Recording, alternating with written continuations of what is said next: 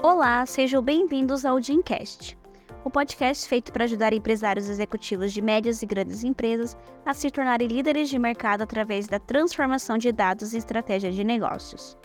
Eu me chamo Priscila Dias, eu sou advogada sócia na Amaral e Asbeck Advogados, e hoje nós vamos falar sobre que o governo publicou uma portaria que define o limite para compensação tributária. No último dia 5 de janeiro, o Ministério da Fazenda publicou uma portaria no Diário Oficial da União, portaria número 14/2024, que ela define limites para compensação de tributos feita por empresas resultantes de decisões judiciais. Então, cabe destacar que o governo ele estabelece limites para essas compensações de créditos acima de 10 milhões. É, conforme a portaria publicada, o uso de créditos vindo de decisão judicial e de trânsito em julgado para compensação dos débitos é, relativos a tributos, ela agora estará sujeita a alguns limites mensais.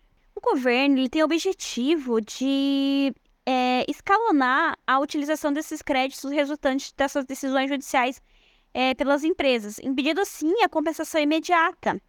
É, diante disso, na prática, o valor mensal a ser compensado ele ficará limitado ao total do crédito usado. Então, até a data da primeira declaração de compensação dividida assim pela, pela quantidade de meses que foram estabelecidos segundo os valores. Então, o governo ele criou é, uma tabela de prazos mínimos para compensação segundo os valores de crédito. Se o valor do crédito é, for de 10 milhões a 99 milhões, o prazo mínimo para compensação é de 12 meses.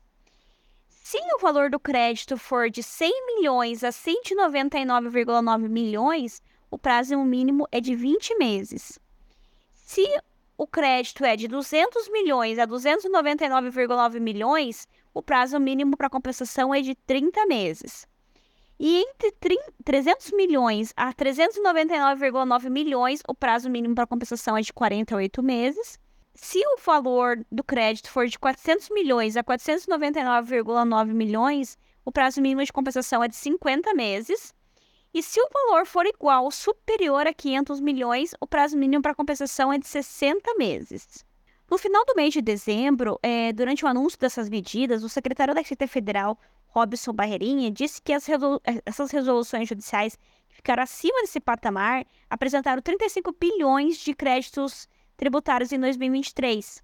Então, o secretário ele acrescentou que essa medida ela limita as compensações judiciais e poderá impactar cerca de 20 bilhões de fluxo a mais no ano de 2024.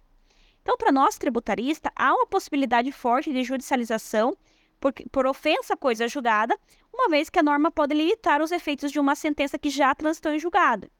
Então, além disso, também existe também a, a ilegalidade da aplicação dos defeitos para indébitos anteriores à sua edição, com base nos princípios da segurança jurídica, da proteção e da confiança, e vedação do enriquecimento lícito por parte da União. Outra questão para ser analisada é se refere à regulamentação propriamente dita. Ela não está prevista a correção dos créditos pela Selic, no período do início até a finalização dessa compensação.